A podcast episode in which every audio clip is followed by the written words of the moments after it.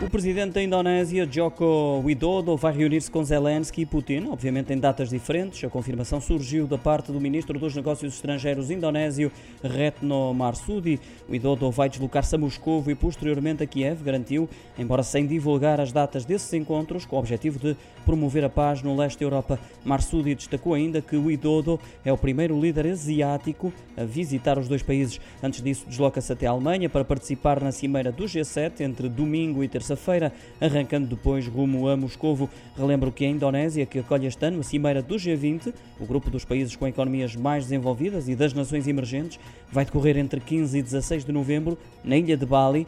Deverá contar com a presença de Vladimir Putin. O Itodo não cedeu às pressões dos Estados Unidos, Canadá e Austrália, manteve o convite feito ao líder russo. Também o presidente ucraniano Volodymyr Zelensky está convidado.